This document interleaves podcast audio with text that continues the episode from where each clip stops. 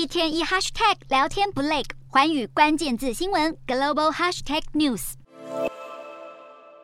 美国最新的核态势评估 NPR 报告出炉，点名俄罗斯、中国、北韩、伊朗四个国家是核武潜在对手国。这份评估将重点放在俄罗斯跟中国两个国家。俄罗斯拥有庞大的核子武器库，今年更发动侵略战争。中国则是核武数量不断增加。报告中预计，到了二零三零年，美国将在历史上头一次同时得面对两个主要核武大国作为侵略竞争对手跟潜在对手。在中国方面，报告指出，中国可能在本世纪末拥有至少一千枚可以用来攻击的核弹头。中国多样化的核武库也对美国以及盟友构成威胁。俄罗斯方面评估指出，至少拥有有高达两千枚非战略核武。俄罗斯正在寻找几种新型的核武系统，能够不受新战略武器裁减条约的约束。例如，海燕式核动力巡弋飞弹、匕首空射高超音速飞弹以及波塞顿核子鱼雷。美俄两国对于哪些种类的核武受到裁减条约的约束，依然存在分歧。再来就是北韩，北韩的核武受到美国高度关注，而美国对北韩的态度